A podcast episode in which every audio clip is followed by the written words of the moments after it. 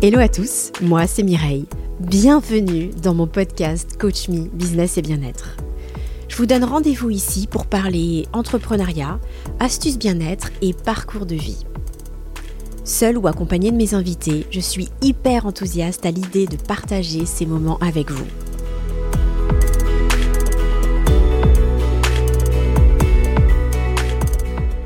Que diriez-vous de découvrir une entrepreneuse audacieuse, partie de zéro, fondatrice d'un concept innovant en phase avec ses convictions environnementales profondes? J'ai le plaisir d'interviewer Alexandra Lavarello dans mon podcast, une belle personne pleine d'humour et d'ambition. C'est à La Rochelle qu'elle a créé l'agence de communication Bella Ciao, avec une expertise RSE qu'elle a ensuite implantée sur Metz. Le moins qu'on puisse dire, c'est que son parcours de vie et d'entrepreneuse l'ont bien challengée. Mais Alexandra, rien ne l'arrête, tant qu'elle choisit son business et les gens qui vont avec. Mais la mieux placée pour nous parler de tout ça, c'est elle-même. Accueillons tout de suite ensemble Alexandra Lavarello.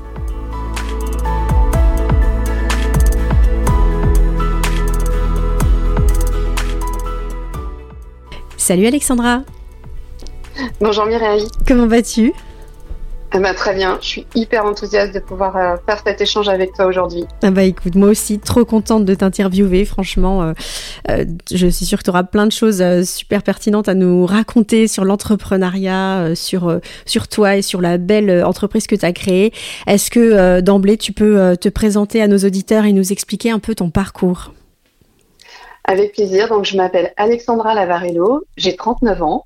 Je vis aujourd'hui à La Rochelle après avoir euh, passé un peu plus de 10 ans à Paris, en Ile-de-France, pour, euh, ben, tout simplement euh, mes premières années de parcours professionnel. Donc, je suis originaire de Dijon, j'y tiens parce que la Bourgogne, c'est une zone très, très chère à mon cœur. Et donc, j'ai j'ai créé mon agence de communication Bella Ciao en 2019. Donc, après un parcours dans au sein du groupe La Poste. Donc, euh, j'ai commencé vraiment en tant que euh, communicante, hein, parce que une, euh, j'ai une formation de, de, communicante, et j'ai été recrutée donc en tant que chef de projet dans une agence de communication interne. Et j'ai été élevée à cette communication RSE que j'ai découverte au cœur de cette entreprise qui était déjà en avance de phase.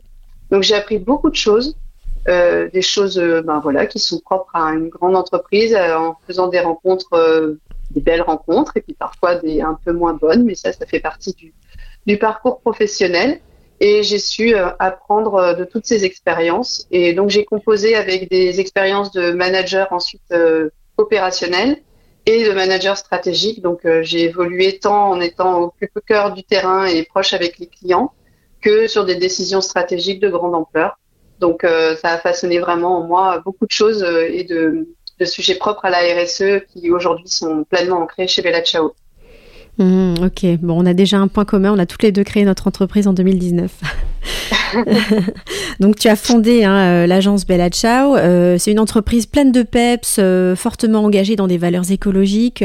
D'où est venue cette idée de créer ton entreprise et pourquoi cette entreprise en particulier? Eh ben, en fait, j'avais décidé de capitaliser sur mes expertises. Quand je suis arrivée à La Rochelle, je connaissais vraiment personne. Euh, ça m'a un peu effleuré l'esprit de faire quelque chose de complètement différent, mais après, la réalité aussi des choses m'a rattrapée. Je passais d'un salaire extrêmement confortable parisien à euh, plus grand chose. Euh, et avec une échéance très forte suite aux indemnités de retour à l'emploi dont je bénéficiais. Donc il fallait quand même que mon modèle économique tienne la route et que ce soit pas quelque chose euh, qui soit une projection d'un rêve que créer sa boîte et se dire euh, bah, après derrière on verra, on verra bien. Donc euh, moi il était hors de question que je me retrouve sur le carreau. deux ans plus tard il fallait que mon modèle tienne la route. Donc, donc je me suis dit bon bah déjà tu vas capitaliser sur ton expérience et tes expertises. ok le marché il est bouché au niveau il y a plein d'agences de com qui sont sur le territoire. Tout le monde a déjà son réseau. Toi tu connais personne. Donc euh, bon, le challenge était un peu, un peu, un peu engageant. Mm, c'est courageux. Euh, en fait, heureux celui qui ne sait pas. Euh, moi, j'y suis allée parce que je savais pas et j'ai mis l'énergie que j'avais envie d'y mettre, donc c'est-à-dire beaucoup. Et, et, je pense que si c'était à refaire, ce serait tout pareil. Mais, mais c'est vrai que sur l'instant, voilà, je me suis dit capitalise là-dessus. Et puis progressivement, l'offre elle s'est structurée. J'ai fait des rencontres vraiment structurante pour la peine avec des personnes qui m'ont euh, orienté euh, dans mes dans mes choix, dans mon offre, dans ma tarification. Et tout ça a évolué progressivement avec les années. pour aujourd'hui arriver à l'offre qu'on a aujourd'hui. Et je suis encore convaincue que tout ça va évoluer aussi par rapport à ce que nos clients attendent, par rapport à ce que euh, le marché aussi est en est en évolution. Donc il faut proposer quelque chose qui soit cohérent par rapport à ça. Donc euh, j'ai toujours été en agilité pour m'adapter. Et donc c'est comme ça que ce mélange de communication, de valeurs qui sont extrêmement importantes pour moi, ont été mélangés pour ensuite proposer une offre qui est extrêmement euh, unique, en tout cas euh, sur le marché, dans le secteur de la communication, sur La Rochelle et sur le territoire français. Ok, donc justement, on, reviendra dessus hein, sur les services que tu proposes et euh, ton offre unique. donc, il t'a fallu de, l'audace, du beaucoup de courage. Hein, ton, parcours est franchement inspirant. T'as eu peur quand tu t'es lancé comme ça? Qu'est-ce que tu, qu'est-ce qui vraiment au fond de toi a été moteur? Parce que euh, tu es parti d'une feuille, blanche. Il y a plein de gens qui, sont euh, dans une situation, euh, voilà, qui, sont dans l'hésitation aussi à se lancer dans l'entrepreneuriat. Qu'est-ce qui fait la différence? Ah, Honnêtement, je pense qu'il y a plein de choses. Déjà, il y a la personnalité forcément de la, du dirigeant, de la personne qui crée les choses. Donc c'est vrai que moi, je suis remplie d'énergie et d'envie et que je reste à l'écoute de tout ce qui m'entoure. Donc je m'inspire de tout ça. Et euh, je reste convaincue que c'est quand même des, ce sont des qualités qui font que ça permet de, de, de rebondir aussi aux difficultés. Bien sûr. Euh, donc euh, voilà. Et après, il y a eu euh, le fait de s'entourer aussi des bonnes personnes. Et quand je suis, euh, je me suis dit bon, tu connais personne, commence par par connaître des gens. Donc je suis allée à la CCI de mon département mmh. et j'ai rencontré une personne qui m'a accompagnée dans ma création d'entreprise et qui est toujours à mes côtés aujourd'hui et qui m'avait dit Alexandra, vraiment, il faut que vous soyez animé par votre projet. C'est-à-dire que si vous n'êtes pas capable d'en parler matin, midi et soir et d'être complètement convaincu, ça ne sert à rien d'y aller. Ah, donc, euh, une euh, personne qui était de bons conseils alors. Ouais, clairement. Parce que même quand tu es super animé, c'est dur. Alors quand tu l'es pas, je pense quand que, tu l'es hein, pas, euh... compliqué. Ah oui, non mais vraiment. Et là déjà, elle a mis une énorme pierre dans la machine. Euh, je me suis dit, oui, bon, ok, d'accord. Donc là, il faut vraiment que je mette un truc de dingue qui me qui m'anime à fond. Donc ça, ça a été le, le, le premier truc qui m'a porté.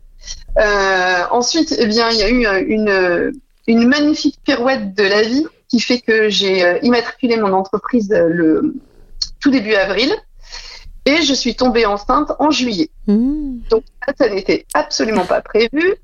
Et donc, euh, bien entendu, ça a été le moment le plus improbable de ma vie de mais oh mon Dieu, comment je vais faire pour gérer ma bah grossesse, l'arrivée d'un enfant que je n'ai pas du tout anticipé, et euh, la création de ma boîte vu que je connais personne et que euh, j'ai quand même une séance euh, en gros dans allez dans dans 18 mois, il faut absolument que je puisse ben, subvenir à un minimum de mes besoins. Ouais. Donc ça, ça a été un énorme challenge. Mmh. ah ouais, j'imagine, ouais. Mmh. Ouais. Donc, bah, il a fallu faire des choix. Et hum, là, du coup, pour la peine, j'ai priorisé de me concentrer sur euh, l'arrivée de ma fille. Donc, euh, de prendre du temps pour ma grossesse et en même temps de euh, développer mon entreprise. Mais j'ai pas renoncé, j'ai pas sacrifié cette étape-là de ma vie perso pour mon entreprise. Au contraire, j'ai essayé de trouver un juste équilibre, alors qui a été complètement improbable parce qu'en plus j'ai allaité. donc, mhm. ça a été vraiment un, un casse-tête chinois d'organisation, logistique, personnel, rendez-vous client de moments où j'allais en rendez-vous avec ma fille dans les bras. Euh, je me suis jamais arrêtée en fait. Ouais.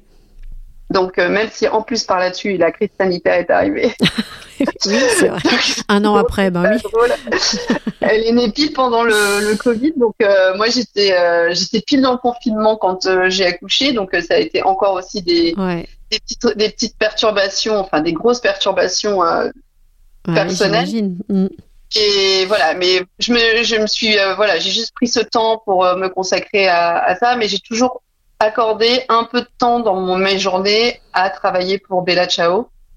Et ma fille, je l'ai emmenée dès qu'elle pouvait. Euh, je l'ai, dès qu'en tout cas il n'y avait plus les confinements, euh, donc elle avait quelques mois, je l'ai emmenée en rendez-vous. Et, et, ça, c'était vraiment aussi très chouette parce que les gens m'ont apporté un, un, très bel accueil globalement. Ah, c'est top. Euh, ouais, c'est top. Après, il y en a qui m'ont pas apporté de bon accueil et ceux-là, bah, je les ai laissés de côté. Parce que je me bah suis dit qu'en fait, on n'a rien à faire ensemble. Voilà, ouais. Euh, voilà. Donc, ça a fait le tri. Ouais. Et, euh, et j'ai pas du tout de regret là-dessus. Et aujourd'hui, c'est, euh, c'est vraiment une, une, grande force de, de pouvoir conjuguer tout ça. Et je suis convaincue qu'on on peut tout à fait conjuguer ça, une grossesse, une, le fait d'être femme dirigeante et jeune maman. Mais il faut que l'entourage, que ce soit personnel ou professionnel, mmh. soit dans cet accueil. Ouais. parce que sinon, c'est c'est trop dur en fait. Donc, ouais. Euh, ouais, on peut pas tout porter toute seule non plus. On et, euh, on, ouais. on n'est pas des, des superwomen, mais, mais justement, j'allais te demander euh, ben, quelle était la clé. Donc pour toi, ça fait trois fois que tu me dis, et à juste titre, je suis ravie justement de te l'entendre dire que c'est hyper important de rencontrer des belles personnes, d'être bien entouré. Et, euh, et pour toi, c'est aussi une clé de la réussite. En même temps, c'est un choix. Hein, de, de, on choisit les personnes aussi avec qui on, on s'entoure, mais c'est vraiment un, un, élément fondamental de, de succès. Ah oui. Mm. Ah mais oui, mais moi j'en suis convaincue. De toute façon, déjà, je, je supporte pas de travailler seule. Euh, je suis convaincue que euh, les idées des autres, dès lors qu'elles sont en plus, euh, voilà, bien conjuguées et qu'on peut partager, qu'on peut co-construire ensemble, permettent d'avancer encore mieux que si on avait goupillé son truc dans son coin. Donc déjà, ça c'est ma conviction profonde.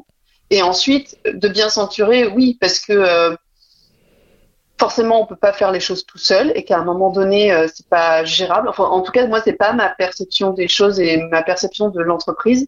Euh, à partir du moment où Bella Ciao n'est plus devenue Alexandra Lavarello, j'avais estimé que c'était gagné. D'accord. Euh, et ça a mis du temps forcément parce que ben, il faut aussi que l'entreprise puisse se le permettre. Mais dès lors que j'ai recruté et que je me suis entourée de bons partenaires, euh, au sens euh, voilà prestataire, mais moi j'appelle pas ça des prestataires, j'appelle ça des partenaires, mhm. euh, de bons collaborateurs. Euh, j'ai et des pistes de bons clients. Oui. c'est essentiel parce que mhm. clairement moi je, voilà on peut aussi être confronté à des mauvaises expériences avec notre clientèle. Donc dès lors que tous ces paramètres-là sont au vert, euh, oui, c'est une réussite collective. Et moi, j'avais pas envie de garder cette réussite pour moi toute seule et pour pour ma satisfaction personnelle, ça n'a, pour moi, ça n'avait, ça n'aurait eu aucun sens. Ouais, ouais, ça n'avait pas de sens. Et alors, pourquoi ce nom Bella Ciao? Alors, Bella Ciao, eh bien, en fait, c'est, euh, c'est un clin d'œil à plein de choses. Le premier, c'est parce que c'est un chant qui était, euh, qui était chanté par les femmes dans les champs en Italie pour dénoncer leurs conditions de travail. C'est vraiment ça l'histoire de base de Bella Ciao. Mmh. Et il a été repris ensuite par des euh, chants révolutionnaires pour lutter contre l'envahisseur armé, etc., etc. Et ensuite, comme beaucoup le connaissent, euh, par la série Casa del Papel. Euh, mais Casa del Papel est chronologiquement arrivé après, hein, qu'on soit bien d'accord. C'est eux qui ont copié sur toi d'ailleurs. Voilà. C'est ça. hein, qu'on soit bien clair. Qu'on soit bien clair. Parce que quand les gens me disent Ah, mais t'as créé la Bella Ciao, tu l'as fait comme ça par rapport à Casa de Papel. Alors, non, déjà, non, clairement pas. Euh, donc, euh, voilà, qu'on soit bien d'accord. donc, euh, donc, ouais, c'est vraiment pour ce côté, le symbole de, de dénoncer. D'autant plus parce qu'à l'époque, c'était des femmes. Ouais. Et ensuite parce que euh, bah, j'ai des origines italiennes, hein, donc euh, mhm. je voulais faire un, un, clin d'œil personnel mais subtil à ces origines qui, qui me portent qui me porte.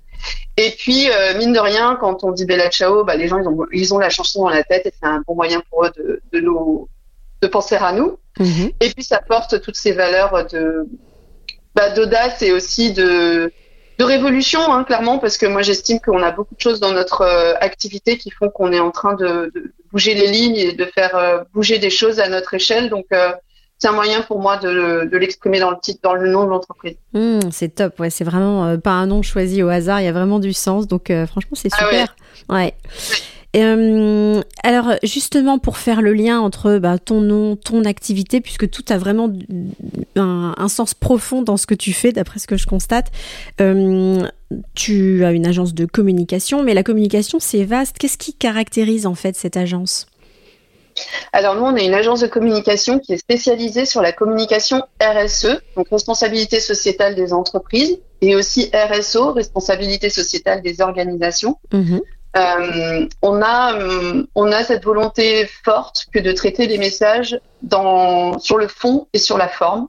Donc sur le fond, c'est-à-dire pour être sûr que euh, les données que l'on nous donne à exploiter dans la communication sont fiables et sont imprégnés d'une vraie volonté de la part des dirigeants de nos clients pour être acteurs de la transition, donc que ce soit environnemental ou sociétal. D'accord. Et ensuite sur la forme, parce que ben voilà, c'est pas chez nous que l'on va faire de la communication, euh, on, va, on, va, dire euh, outre mesure, où le client il va être habillé comme un sympa de Noël, euh, on va tout lui mettre. on va faire en sorte que notre propre activité ait une empreinte raisonnée, tant sur le budget de notre client que sur les outils qu'on va utiliser. Et on fait en sorte aussi qu'il y ait du sens. Donc voilà, c'est pas chez nous qu'on va traiter de euh, du steak euh, à 4,99 au lieu de 5 euros ou que l'on va euh, offrir en masse des clés USB qui viennent de Chine. Mm. Voilà. Mm, mm. voilà.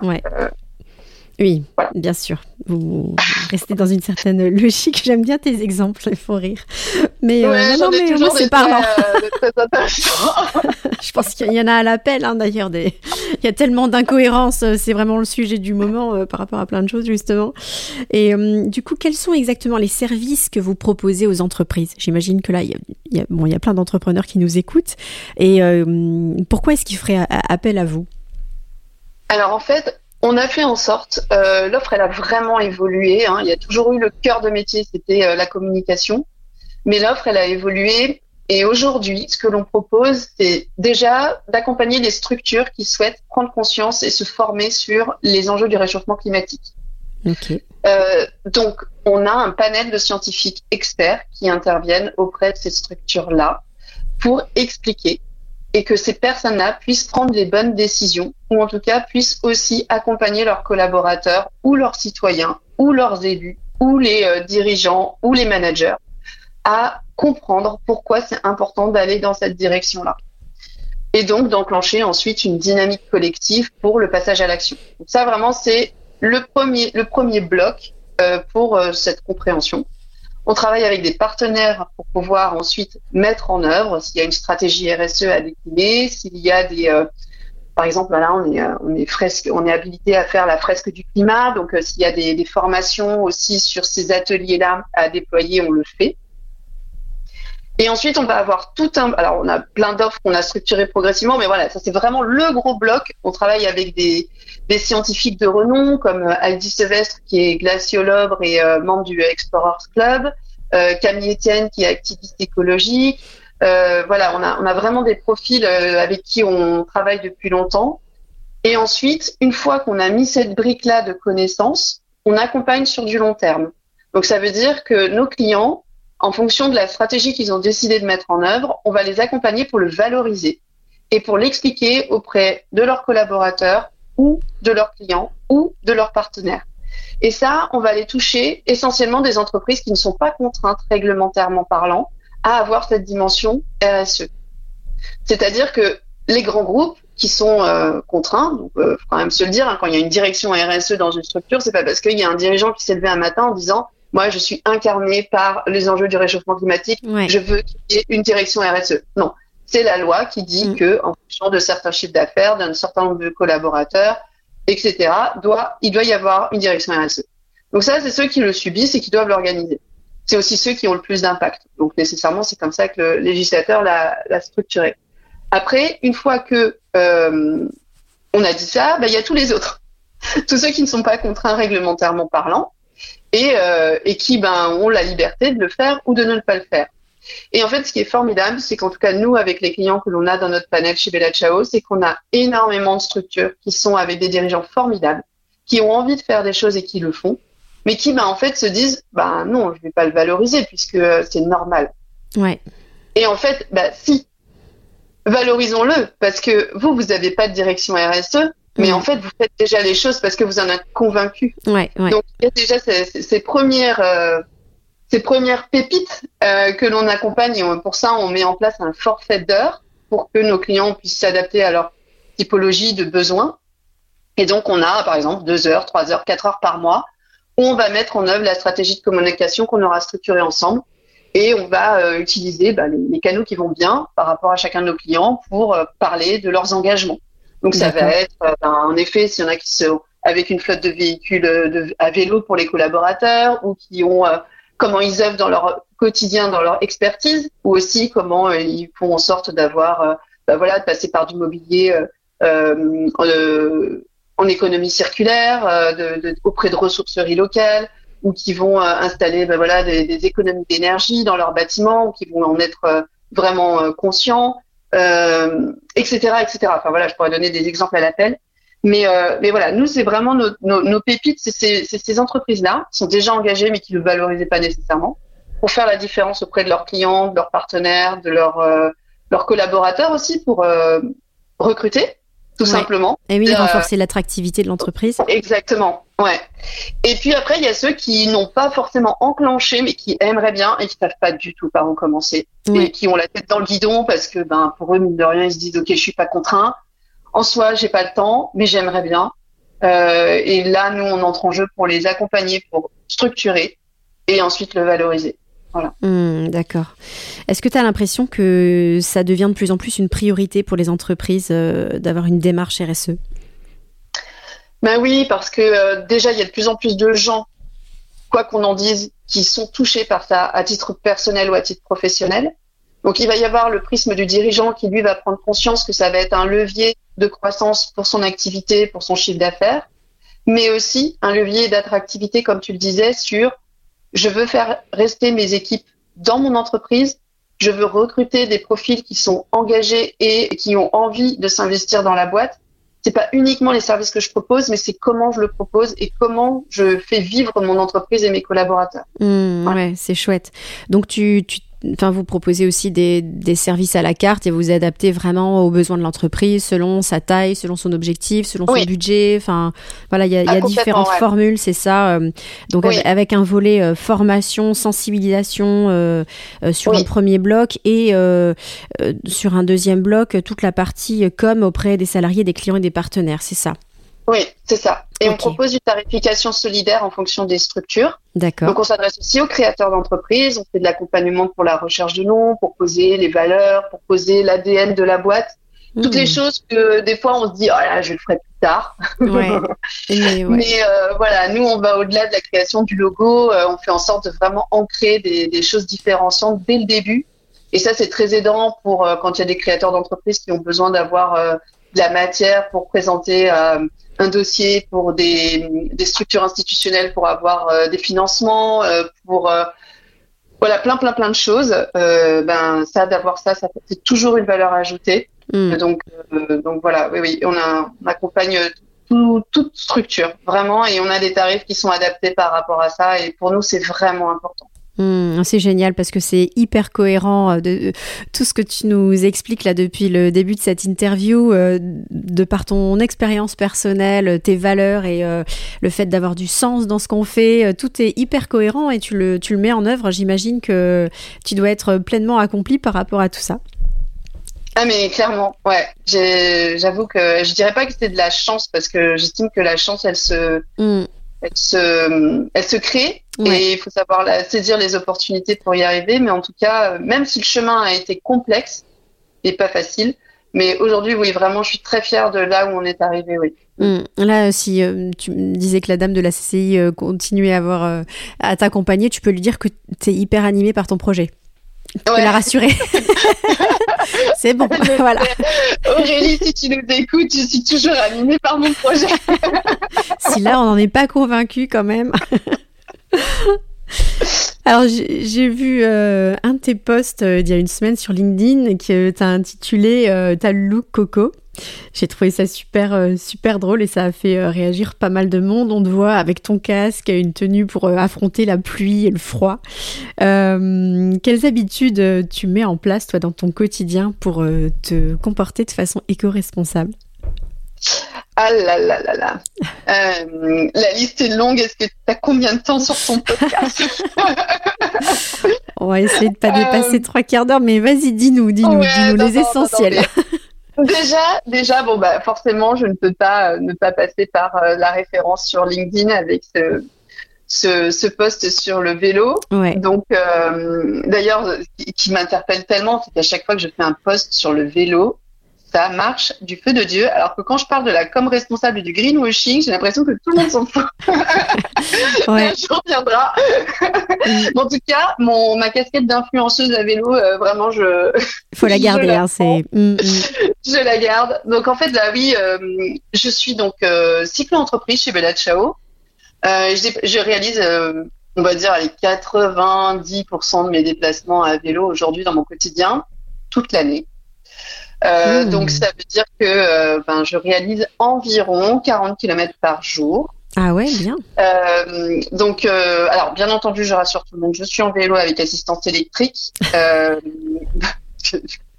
Donc mes vélos français. Alors voilà, je vais jusqu'au bout de mon cheminement. Donc vélo fabriqué en France en majorité par une marque française. Mhm. donc ça me permet de faire le lien aussi avec mes mes comportements euh, pour être responsable. C'est-à-dire que je regarde vraiment jusqu'au bout du bout du bout euh, toutes les choses que je consomme. Donc je priorise le seconde main. La seconde main, clairement, euh, il y a très très peu de choses que j'achète en neuf. Je fais en sorte quand j'achète en neuf de savoir d'où ça vient, comment c'est fabriqué, par qui, où, quand, quoi, comment. Donc en gros, toute la démarche RSE qui m'anime, je l'intègre tant dans ma vie personnelle que dans ma vie professionnelle.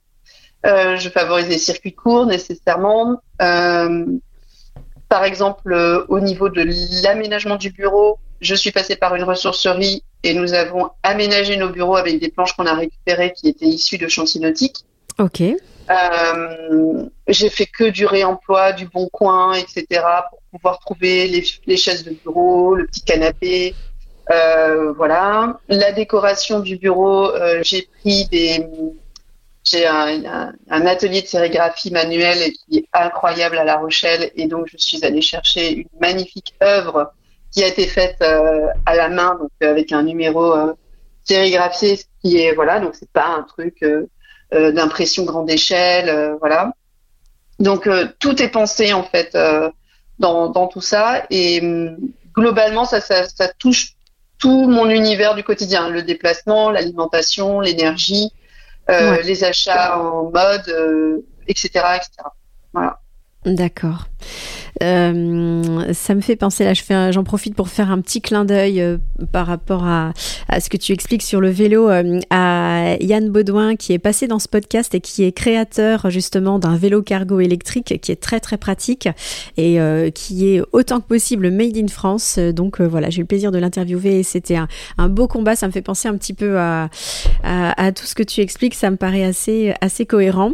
Bah écoute, bravo parce que franchement, là aussi, c'est un bel exemple. Euh, euh, c'est quelque chose qui est, qui est de plus en plus euh, pratiqué, mais franchement, c'est top. C'est vraiment top. Donc, continue avec le vélo parce que ça, ça, marche bien. Et peut-être que vous êtes bien équipé en, en, piste cyclable sur La Rochelle, je sais pas, parce que c'est parfois quelque chose qui manque par rapport à d'autres pays. Je trouve qu'on a quand même un peu de retard là-dessus. je pense aux Pays-Bas où la culture du vélo est un peu plus, un peu plus intégrée. Non? Oui, clairement. En sécurité? Bah, en fait, d'une ville à l'autre, sur le territoire français, il va y avoir vraiment des différences. Euh, donc, nous, à La Rochelle, on a quand même la chance d'avoir une, euh, une ville qui est engagée dans cette dynamique-là. Mmh, Néanmoins, moi, j'habite en deuxième couronne de l'agglomération. Donc, euh, ça veut dire que pour aller jusqu'au travail, j'ai déjà 17 km.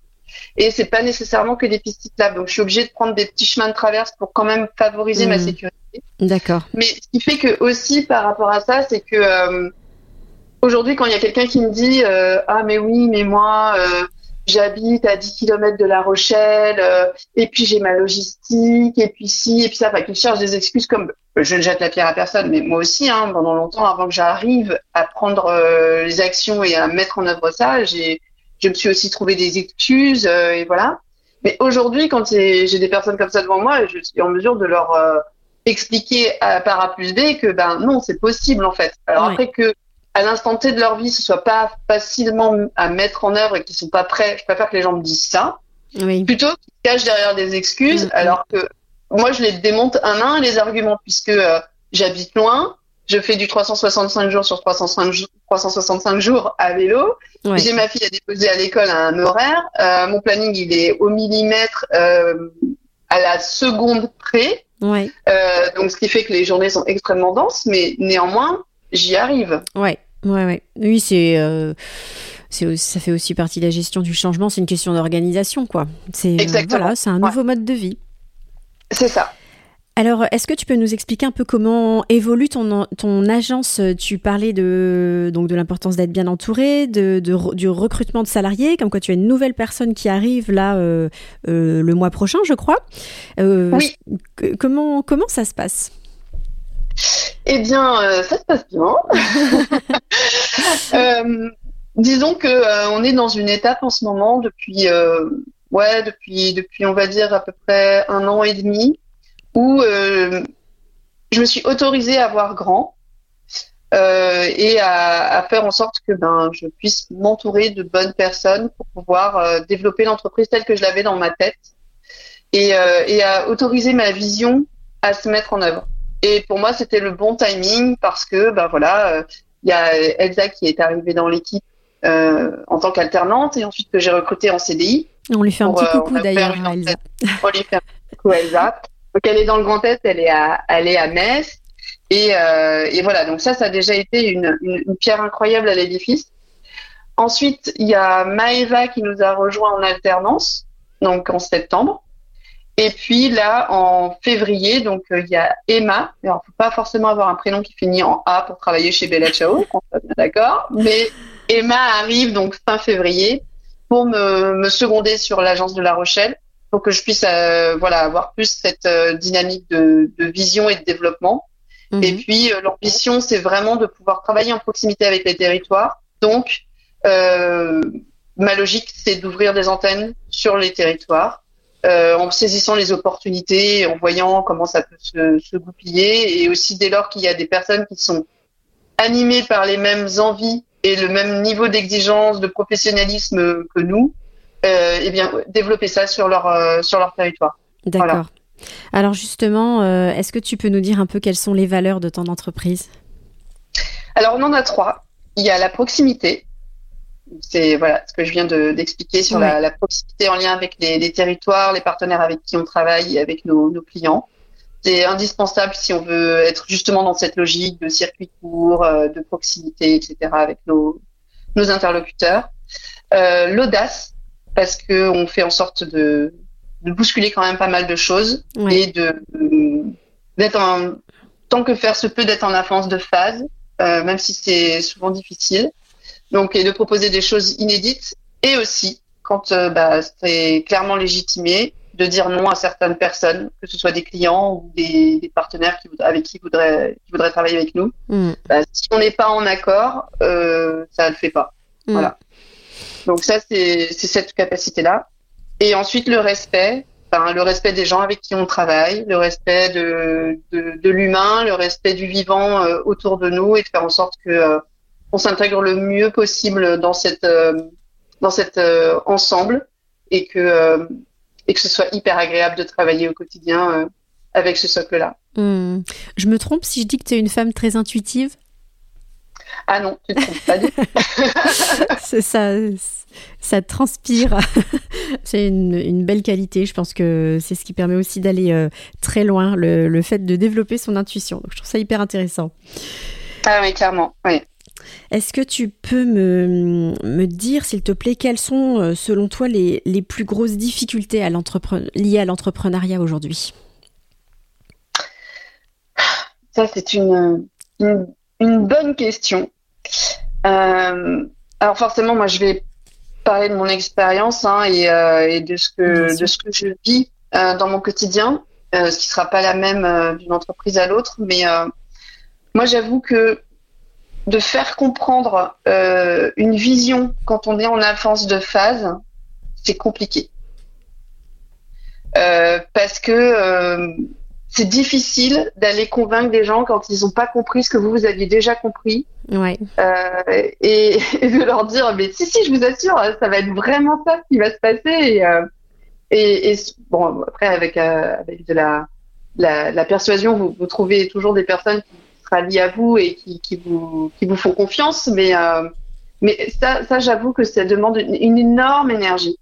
Hmm. Euh, et, ça, c'est pas toujours facile dans l'entrepreneuriat parce que forcément, bah, vous êtes aussi rattrapé par des réalités euh, économiques Bien, que bah hmm. faut être dans le présent et que être projeté dans l'avenir, il n'y a aucune certitude sur quand est-ce que ça va se dégoupiller en fait l'histoire. Ouais. donc voilà, ça c'est ça c'est un petit peu un petit peu ça qui va être difficile. Et du coup, ça me permet de faire le lien avec euh, le fait de vouloir faire bouger des modèles économiques qui sont très ancrés, euh, des modèles économiques euh, capitalistes qui sont aussi avec des notions patriarcales très fortes, faut quand même dire, hein, qui ont un prisme de réussite par le chiffre d'affaires, sur le fait de avoir, si on fait le plus de levée de fonds ou de croissance rapide, on va être porté sur un piédestal.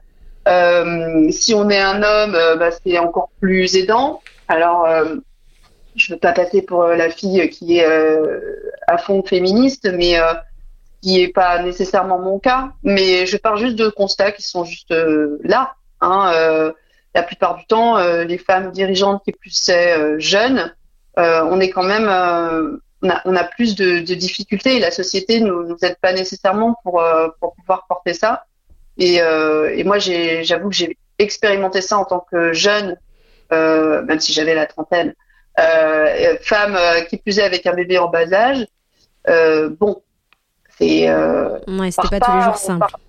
ouais, on part hmm. pas sur la, première ligne. Hein. Ouais. Et hmm. donc voilà. Donc, donc, et en plus parce que j'ai fait le choix d'aller sur une dynamique plus slow. Donc j'ai suis vraiment dans une volonté de slow business. J'ai fait aucune levée ou crédit ou quoi pour euh, pour développer l'entreprise. Euh, le seul crédit que j'ai souscrit, c'est celui pour le vélo, euh, avec euh, voilà, en plus il y a zéro euro, euh, machin. Enfin, c'était vraiment de l'équipement, quoi. Mais mais sinon tout le reste a été autofinancé. Et et quand je vois certaines boîtes qui se lancent avec des levées de fonds, avec des croissances rapides, je me dis mais Enfin, moi, j'adhère pas à ça. C'est pas ta politique, ouais. Hmm. Non, pas ma politique. Et, euh, et des fois, je, je, sens que je suis clairement en décalage avec, euh, avec certains dirigeants, mais après, hmm. voilà, je, je respecte. Donc voilà, et, et ces stéréotypes-là qui sont aussi ancrés sur, euh, bah, ça revient sur le réchauffement climatique, sur, euh, nous on travaille beaucoup avec des femmes qui sont scientifiques, donc autant te dire que quand on se présente, alors maintenant encore ça va beaucoup mieux parce qu'en plus je travaille avec des personnes qui sont extrêmement euh, médiatisées et crédibilisées. Mais si on se met dans le passé il y a 4-5 ans, elles n'avaient pas plus de notoriété que ça. Et je peux te dire qu'on nous prenait vraiment pour des allumés pour dire euh, il faut faire venir des, des scientifiques dans les comités de direction des grosses boîtes et qui plus est des femmes. Alors là, on avait perdu tout le monde. Hein. Ouais, ouais, ouais. Mais bon, tu sais, parfois il faut du temps pour que les choses bougent. Et euh, moi, j'ai rencontré euh, ce phénomène avec la méditation il y a quelques années, où euh, voilà, on pouvait me regarder avec des yeux écarquillés. Et aujourd'hui, bah, Dieu merci, ça se, ça se démocratise largement. Il y a plein de séances de yoga en entreprise, et voilà, on se rend compte que tout le monde a besoin à un moment donné de se relaxer, de prendre soin de soi.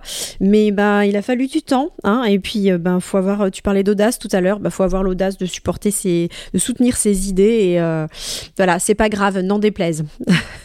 Exactement. voilà, l'essentiel c'est de, bah, voilà, de rester fidèle à ses valeurs et d'embarquer les gens qui vont dans le même sens, c'est tout. Euh, je crois que c'est déjà très très bien. C'est déjà très très bien. Euh, et, en, deux mots, pour les chefs d'entreprise, quelle quelles sont les plus grosses difficultés selon toi?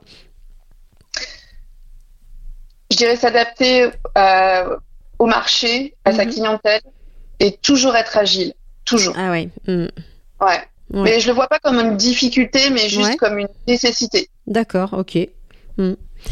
Et quelle a été la plus grosse difficulté dans, dans tout ton parcours professionnel hein? Il est riche, il est intéressant. Qu'est-ce, que, qu'est-ce qui a été le, le, plus gros challenge pour toi? Ma plus grosse difficulté dans mon parcours professionnel, ça a été de travailler avec des gens avec qui j'avais pas envie de travailler. Ah ouais? euh, ouais.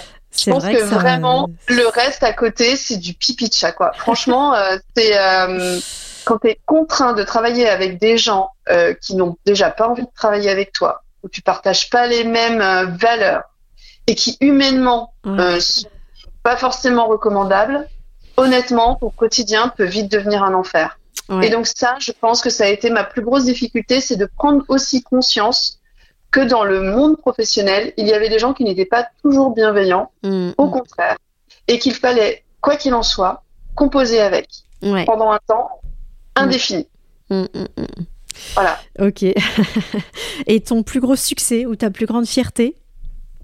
Et ben, ma plus grande, et ben, du coup, Ah. c'est de pouvoir aujourd'hui m'entourer de belles personnes avec qui je suis extrêmement heureuse de travailler et, euh, et me dire que ben voilà, j'ai en effet cette capacité de suivre mon intuition euh, qui ne me fait jamais défaut et de toujours m'écouter pour euh, me dire ok cette personne-là, il faut bosser avec cette personne-là, non, ça va pas le faire. Et voilà. Mm. Euh, je reviens un peu sur, euh, bah, sur toi en, en- en tant que dirigeante. Euh, en quoi ton, ton parcours de vie euh, t'a aidé à devenir la femme dirigeante et engagée que tu es aujourd'hui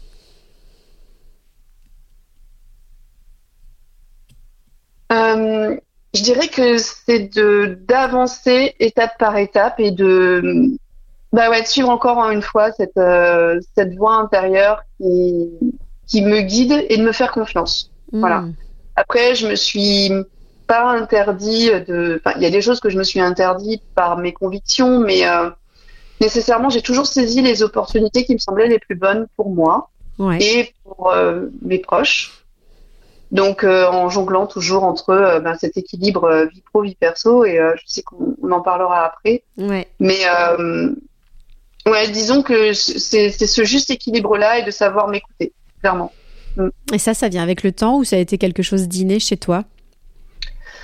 Je pense que c'est venu plus avec le temps. Enfin, c'est nécessairement inné, je pense, mais que je ne l'ai pas forcément écouté suffisamment. Mhm. Et je l'ai plus fait pour euh, pour des au début quand j'étais plus jeune, c'était plus pour euh, peut-être euh, répondre à des fausses des fausses croyances ou faire plaisir euh, alors que je devais avant tout m'écouter moi avant de faire plaisir à d'autres.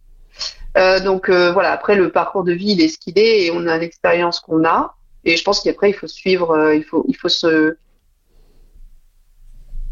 il faut s'enrichir de ça et tirer les leçons dans un sens comme dans l'autre. Mais, euh, mais oui, clairement, je pense que ça s'est, et je, je- ça s'est d'autant plus développé avec le temps parce que j'ai bien vu que euh, c'était, c'était ce qui était bon pour moi, en fait, de m'écouter, de me faire.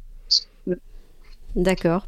Alors justement, tu parlais de l'équilibre de vie pro-perso. Comment est-ce que, quelles sont tes astuces à toi pour, euh, bah, équilibrer en fait euh, et optimiser ta, quali- ta qualité de vie finalement? Alors ça, ça a été vraiment un fil rouge conducteur dès le début de la création de l'entreprise. Donc, euh, je ne voulais pas, comme je dis souvent, faire euh, les mêmes parcours professionnels que certains dirigeants hommes ou euh, grands managers que j'avais accompagnés quand j'étais salarié, euh, qui en gros passaient leur vie à leur travail et ne voyaient jamais leur famille et Ouais. globalement euh, finissaient par divorcer parce que ben euh, forcément euh, ça peut pas conjuguer euh, de la bonne manière et donc euh, je je voulais pas me retrouver seule avec mon entreprise et puis euh, me dire que j'avais foiré ma vie perso quoi ça c'était Ouais. vraiment quelque chose qui était ancré donc euh, donc du coup avec mon mari on a convenu de faire un peu un conseil de famille à chaque grande étape de l'entreprise Mmh. donc, quand euh, ma fille est née, déjà quand je suis tombée enceinte, on a posé le cadre. On s'est dit, OK, euh, comment on va faire, comment on va avancer, de quoi, déjà, ben, né- nécessairement financièrement, de quoi on a besoin, Ouais. quelle charge on peut descendre pour que je n'ai pas une pression trop importante pour euh, accroître euh, le développement de mon, act- mon activité et pouvoir me rémunérer. Donc ça déjà, ça a été un premier gros bloc. Ensuite, quand euh, ma fille est née, ça a été l'organisation. Donc euh, comment on s'organise pour que je puisse avoir du temps et on se répartit nos journées. Voilà. Donc euh, on a aussi posé un cadre très clair, c'est que pour les rendez-vous de réseau professionnel, par exemple, je, je, je m'absentais maximum une fois par semaine. D'accord. Donc, euh, quand on est dirigeant d'entreprise, on pourrait faire euh, tous les soirs, on pourrait être de sortie, Ouais, hein, euh, C'est clairement. vrai. hein. C'est vrai. Donc, euh, Mm. donc c'est savoir dire, bah non, euh, je, je vais sélectionner, et ça nécessite bah, de passer les autres soirs de la semaine en famille, et ce qui était juste normal. Mm. Et donc, bah, limiter aussi les déplacements. Donc, Ouais. je me déplace on va dire, quand j'ai des déplacements, je les condense sur la même semaine Mhm. et je me déplace hors La Rochelle une fois par mois. D'accord. Voilà. Aujourd'hui, ma fille, elle a trois ans et demi. Donc, euh, je garde ce rythme-là parce que ça reste encore une logistique quand même. euh, elle est petite, Ouais. mais ça nous va bien. Bon, je rentre, je suis rincée, mais c'est pas grave. Euh, c'est le jeu Ouais. ouais, et, euh, et, et on fonctionne comme ça. Voilà. Et ça, ça nous permet de vraiment optimiser cet équilibre vie pro vie perso. J'ai aussi pris tous mes vendredis jusqu'à ce qu'elle rentre à l'école pour Mhm. être avec elle. Et aujourd'hui, j'ai mercredi après-midi. Donc, ça veut dire que je garde une certaine flexibilité pour pouvoir euh, avoir du temps dans ma vie perso. Ouais. Mais aussi, il faut aussi entendre que ça nécessite énormément d'ajustements euh, sur Ouais. le, la pro et que ben, travailler quatre jours par semaine, ben, c'est extrêmement dense et c'est pas Mm. quatre jours où on fait 35 heures. Mm, faut mm. bien se le dire. Je Euh, pendant, pendant longtemps, avant qu'Elsa n'arrive, et je l'ai fait encore après pendant quelques temps, mais je me levais tous les matins à 4 heures pour pouvoir produire. Ah, d'accord. Mm. euh, voilà, c'est. Mais je savais que ces heures-là, elles étaient précieuses parce que j'étais concentrée, j'étais pas dérangée par des appels, etc. Et qu'après, ben, le temps où j'étais avec ma fille, j'étais vraiment avec elle. Ouais, ouais, ouais, ouais, t'avais une, qualité de présence, quoi. Et euh, la communication au cœur de tout, quoi, aussi dans le couple et dans la famille. Pour, Oui. euh, tu parlais de conseils de famille, c'est euh, c'est primordial, quoi. Ouais, Alexandra, on arrive à la fin de cette interview. Je voulais finir par un petit portrait chinois. Tu sais, une, une manière un peu, un peu ludique et décalée de- d'apprendre à mieux connaître mon invité. Donc, j'ai quatre petites questions à te poser, si tu es d'accord. Oui. Si tu étais un livre, que serais-tu Alors, je ferai en avant toute de Sheryl Sandberg. C'est un livre que j'ai lu quand j'avais 20 ans. Euh, et Sheryl Sandberg, ça a, ça a été vraiment une- un déclic pour moi. Elle était euh, à l'époque numéro 2 de Facebook. Elle a dirigé de, de- de grosses boîtes euh, de la tech. et en tant que femme à cette époque, elle était seule.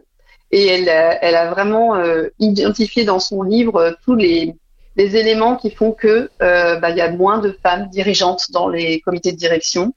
Euh, et donc, euh, elle, elle explique tout ça et ça a été pour moi un, un énorme déclic de me dire il faut que je, j'ai en tête ça et que je prenne conscience qu'il peut y avoir des étapes dans ma vie où je peux me retrouver à me poser certaines questions et me dire bah, je vais peut-être consacrer plus à ma vie de famille Mhm. et ne plus revenir dans le, le, le game euh, du boulot, etc., etc. Et en fait, ce livre, il a été tellement impactant pour moi que j'en ai acheté plein d'exemplaires. À chaque fois, je rencontrais une nana où je me disais, oh, elle, il faut qu'elle le lise. et ben, je lui, je lui passais le bouquin. Et euh, j'en ai diffusé à foison euh, des livres en avant tout. Voilà. Top. Super. Si tu étais un animal, que serais-tu? Je serais le cormoran. J'adore cet oiseau euh, Mmh. parce qu'il peut voler et il peut nager. Et il a une capacité de rester sous l'eau de manière qui est assez incroyable.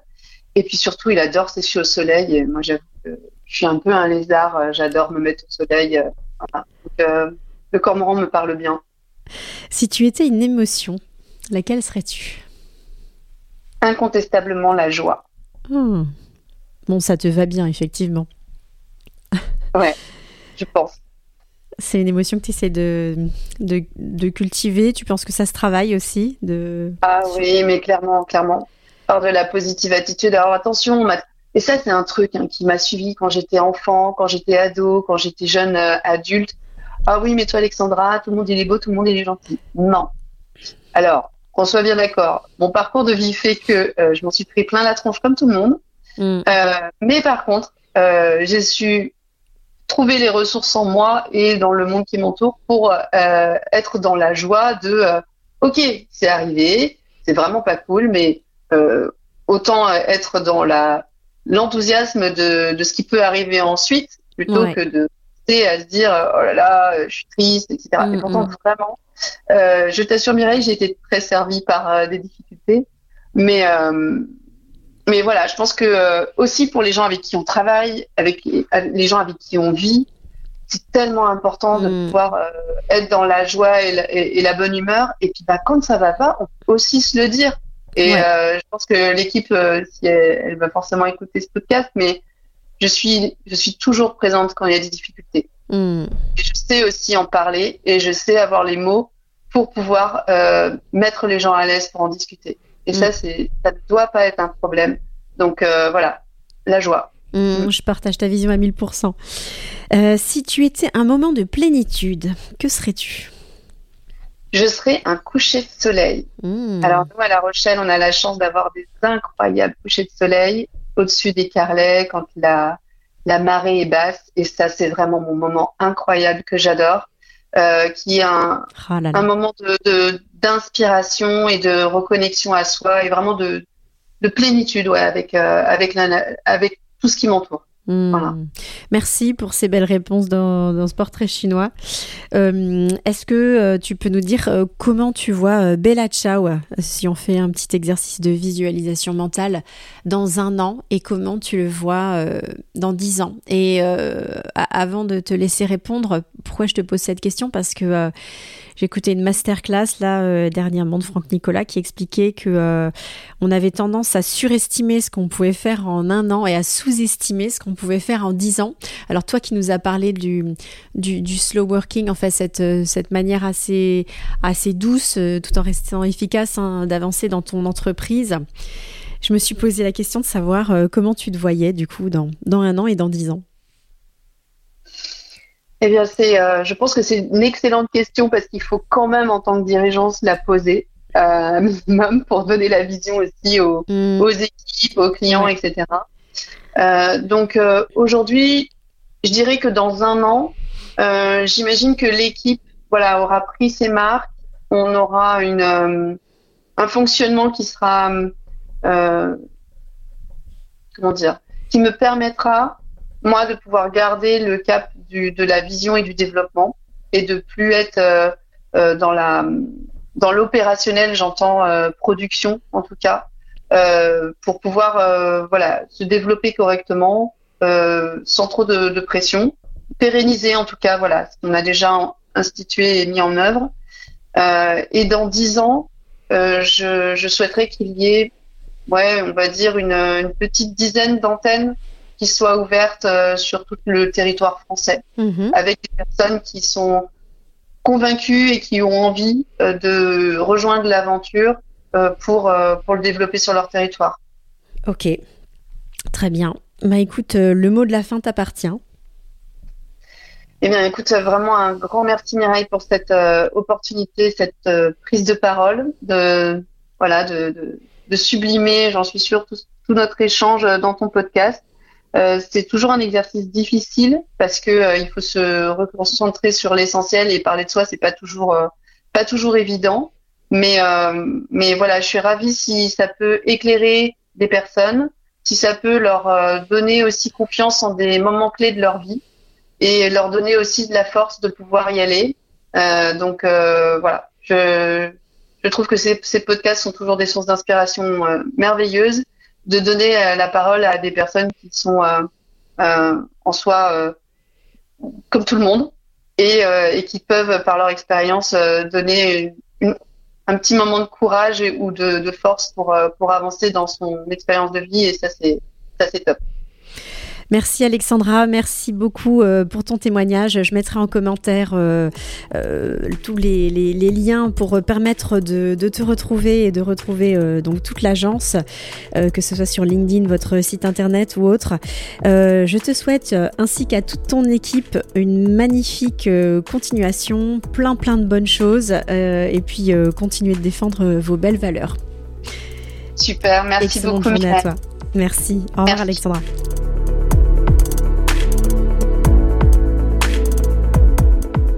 C'est ainsi que s'achève cet épisode. Laissez-nous vos impressions sur les réseaux sociaux ou mieux encore des étoiles ou un avis sur Spotify ou Apple Podcast. C'est ce qui permet à ce podcast de se faire connaître et de perdurer et de m'encourager à continuer. Et si votre fonction d'entrepreneur vous challenge, que vous avez l'ambition de franchir chaque palier avec succès, d'appartenir à une communauté de dirigeants avec des fondations solides en coaching, rejoignez la CoachMe Academy pour dirigeants. Plus d'infos sur www.coach-mi.com. Je vous dis à très bientôt et surtout, Prenez soin de vous.